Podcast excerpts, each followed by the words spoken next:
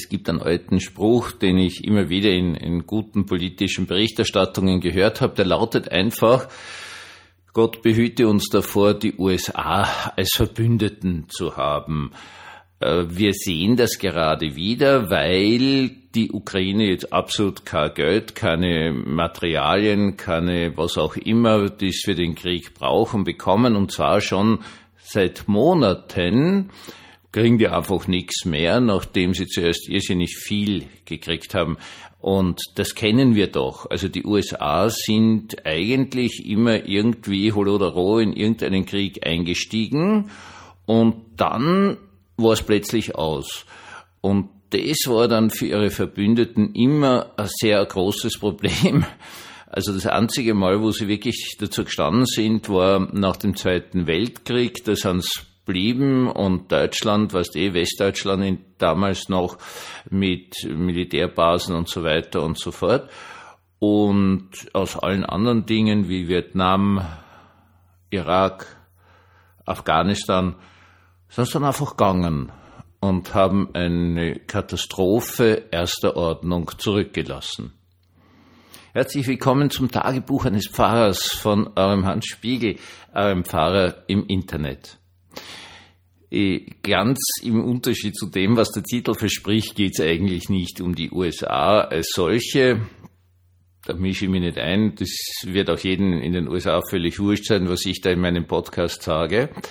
Aber es ist eine Beobachtung, also wirklich seit dem zweiten, na gut, Koreakrieg, äh, da haben sie auch noch Stationierungen in äh, Südkorea und sind offenkundig auch bereit, da irgendwas zu machen. Sollte der jeweilige Kim da die lustige Idee haben, Südkorea doch anzugreifen, dann würden die höchstwahrscheinlich schon zu ihren Verpflichtungen stehen. In Wirklichkeit geht es um ganz was anderes. Es geht nämlich um die Fragestellung, wo ist eigentlich dieses Element der Verpflichtung und vor allen Dingen der Treue geblieben? Also, wir haben eine dauernde gesellschaftliche Entwicklung, das ist eh klar. Äh, einfaches Beispiel, es war früher mal praktisch schon unmöglich, zumindest in Österreich, sich von einer chronisch kranken Person scheiden zu lassen. Das ist klar. Erstens mal war ja auch Österreich mal irgendwie ansatzweise christlich und da war schon klar, dass Ehe eigentlich eine christliche Erfindung ist, also die Ein-Ehe eine christliche Erfindung ist und dass die was mit Treue in guten wie in schlechten Tagen zu tun hat. Und deswegen war halt das österreichische Eherecht so gestaltet, dass man gesagt hat, na, man kann einen kranken Menschen nicht verlassen. Das geht nicht. Und das finde ich auch sehr richtig. Natürlich gibt es die andere Ebene, dass es einem zu viel werden kann. Schlicht und ergreifend zu viel werden kann. Und wenn ein Mensch alles getan hat, was nur geht und äh, einfach nicht mehr weiter kann, dass er sich dann trennen muss, weil sonst geht er selber zu Grund und das hilft dann überhaupt niemandem irgendetwas. Das ist schon klar. Aber wir haben daher jetzt im, im Eherecht und in, vor allem in der, in, in der Praxis eine sehr spannende Veränderung, dass das heutzutage sogar ein Scheidungsgrund ist, dass jemand schwer und chronisch erkrankt ist und das reicht der Scheidungsgrund. Das ist nicht gut. Das ist ein Zeichen für eine Veränderung in unserer Gesellschaft. Jetzt blicken wir nochmal miteinander bitte in die USA. Also was sich dort abspielt, ist gerade mal Folgendes. Der äh, Präsident Biden hat ja einen, ein Repräsentantenhaus vor sich, wo die Gegenpartei, also die Republikaner, die Mehrheit haben. Und die blockieren jetzt äh, das Budget und vor allen Dingen blockieren sie die Geldgaben an und Materialgaben, geldgleiche Gaben an die Ukraine. Warum so genau war sie nicht? Weil man immer angenommen hätte, dass gerade die Konservativen so irgendwie sind Richtung Kalter Krieg und es ist doch was Cooles, so einen Kalten Krieg zu haben und dann ist der Erzfeind Russland da hier irgendwie beschäftigt und kann uns nicht angreifen. Äh, na, sondern da geht's jetzt irgendwie drum, unser Steuergeld wird verschwendet und machen wir doch wieder eine Steuersenkung. Und die bösen Ukrainer sind irgendwie sowieso zu feig, zu faul, sonst irgendwas. Das gibt's die irrsten Reden, die da aus dem, dem rechten Spektrum gerade daherkommen, weil es kommt ja auch die nächste Präsidentenwahl und das, das geht dort offenkundig schon total wüt zu, weil ja da, glaube ich, ein Drittel des äh, Repräsentantenhauses auch neu gewählt wird und es ist dann irgendwie so eine Geschichte, so unser Geld für uns und dann können wir wieder die Steuern senken. Und es ist eine extrem spannende Geschichte, weil das ein tolles Argument ist lasst uns Steuern senken. Also die Realität ist folgende, obwohl Sie wahrscheinlich irrsinnig viele Kriminal- und Polizeifilme schon gesehen haben aus den USA, dass die USA extrem wenig Polizei haben. Also das ist total runtergegangen. Seit den 60er Jahren ist die Anzahl der Polizisten in den USA unglaublich runtergegangen. Es sitzt auch immer nur einer im Streifenwagen drinnen oder eine weil einfach kein Geld da ist, äh, mit ganz argen Geschichten, was weiß ich, irgendein Notruf, da schießt einer auf der Straße und so weiter und so fort und das dauert dann eine halbe Stunde, bis endlich einmal ein Polizist in einem Polizeiwagen daherkommt in manchen Städten. Eine, eine, eine ganz, ganz äh, unsinnige Geschichte, aber lasst uns Steuern senken. Und das ist jetzt eine ganz spannende Geschichte, weil es in den USA, soweit ich das verstehe, primär mal darum geht, um Beliebtheit. Also das war immer schon so in der amerikanischen Kultur, dass es da unglaublich drum gegangen ist, wer schon in der Highschool äh, beliebt ist und überhaupt diese Beliebtheitsgeschichten und da Kämpfe um die Beliebtheit und so weiter und so fort. In Klammern, das ist jetzt schon etwas, was sogar in die österreichischen Schulen hineintropft äh, dass es plötzlich nicht mehr darum geht, wer ist ein guter Schüler, wer ist ein schlechter Schüler, sondern wer ist beliebt. Grauenvoll. Sehen Sie, beliebt hat ganz viel zu tun mit Beliebigkeit. Die sagt einem aber keiner. Also du bist beliebt, denn du sagst, ihr müsst weniger Steuern zahlen. Okay, es kommt dann, das ist unfassbar, äh, keine Polizei mehr und keine Rettung und keine Feuerwehr, aber vorher hast du wenigstens weniger Steuern gezahlt.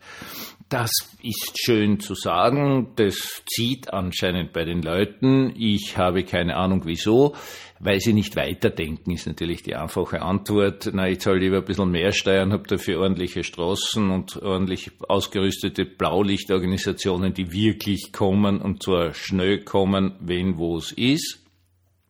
Sprich, wenn man sie anruft. Und das ist jetzt eine ganz, ganz extreme Veränderung hin zur Beliebigkeit. Und die Beliebigkeit hat ein Gegenteil und dieses Gegenteil ist schlicht und ergreifend Treue.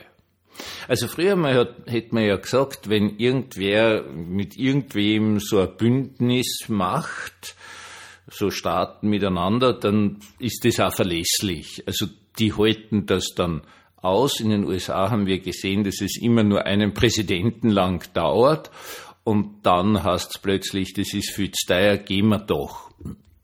Darf man mal darauf hinweisen, was die Wirkung ist in Afghanistan.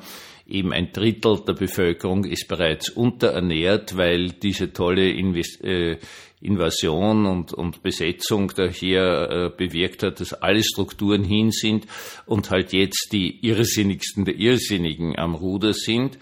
Und der Witz dabei ist, dass Menschen, die nichts anderes zusammenbringen, als äh, religiöse Fundamentalisten zu sein, sind auch nicht dazu imstand. Das muss einem doch klar sein, irgendwie ein ordentliches Landwirtschaftsministerium, Gesundheitsministerium zu führen, weil es geht eigentlich immer nur um den Fundamentalismus. Ist völlig wurscht, welche Religion nebenbei bemerkt.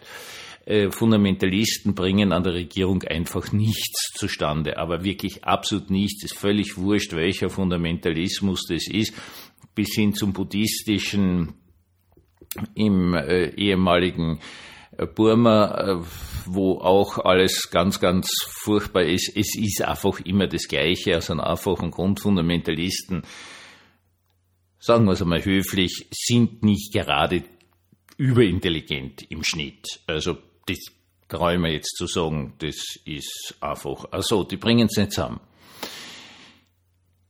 Gegen die Treue steht die Beliebigkeit.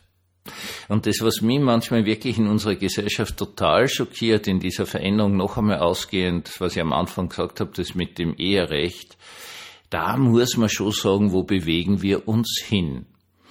Also, wenn man jemanden nur noch sagt, ja, tu dein Ding und schau, wie toll du bist und du brauchst dich ja gar nicht weiterentwickeln, du bist ja jetzt schon so super und das dann vielleicht noch an irgendwelchen Äußerlichkeiten aufhängt, dann äh, sind wir eigentlich im Kindergarten gelandet. Das ist keine erwachsene Haltung. Zum Erwachsenen gehört die Fähigkeit zur Treue und diese scheint sich aufzulösen. Das sehen wir jetzt wirklich auf allen Ebenen. Da wird Treue sogar diffamiert als irgendwas altmodisches, uninteressantes, zu vergessendes, so ein altes Geschwafel. Funktioniert natürlich nicht. Wir brauchen als Menschen jemanden, auf den man sich verlassen kann. Die Grundbotschaft des, äh, der jüdisch-christlichen Bibel ist und bleibt die Treue Gottes, A zu seiner Schöpfung, B zum Menschen, C zu seinem Volk. Das ist der Kern des Ganzen. Gott ist treu. Wird natürlich nicht mehr verstanden in einer Gesellschaft, in der Treue kein Wert mehr ist. Ich wollte es nur einmal mit aller Deutlichkeit jetzt sagen. Man, wie immer natürlich wahrscheinlich zu den Falschen, weil was ich von euch auch weiß, aus euren E-Mails und so weiter und so fort, seid ihr vorbildhaft treue Menschen. Das sind die, die dann religiös-christlich interessiert sind, die hier zuhören, wo ihr euch auch nur fragen könnt, wo es geht eigentlich ab, das kann's doch nicht sein. Und ich kann dazu nur sagen, recht habt's. Nichtsdestotrotz, auch wenn es vollkommen diffamiert wird, wenn man daraus vielleicht sogar heutzutage Nachteile hat, es geht nicht anders. Ein erwachsener Mensch muss eine Fähigkeit zur Treue haben und muss diese Treue auch leben. Das sei an dieser Stelle einmal ganz, ganz deutlich gesagt und es ist vollkommen gleichgültig für uns, wie völlig irre diese Welt ist und wie viele Nationen und Völker die Amerikaner noch untreu werden werden, weil das werden sie einfach in einer Kultur, wo die Beliebtheit der höchste Wert geworden ist. Wir müssen nur verdammt aufpassen, dass wir genau diesen Effekt bei uns nicht erreichen. Ich wünsche Ihnen, dass Sie vielleicht bei allen hohen Herausforderungen, vielleicht sogar Überforderungen, diese fundamentale Fähigkeit des Christen zur Treue bewahren. Es zahlt sich, meine Lieben, am Schluss aus.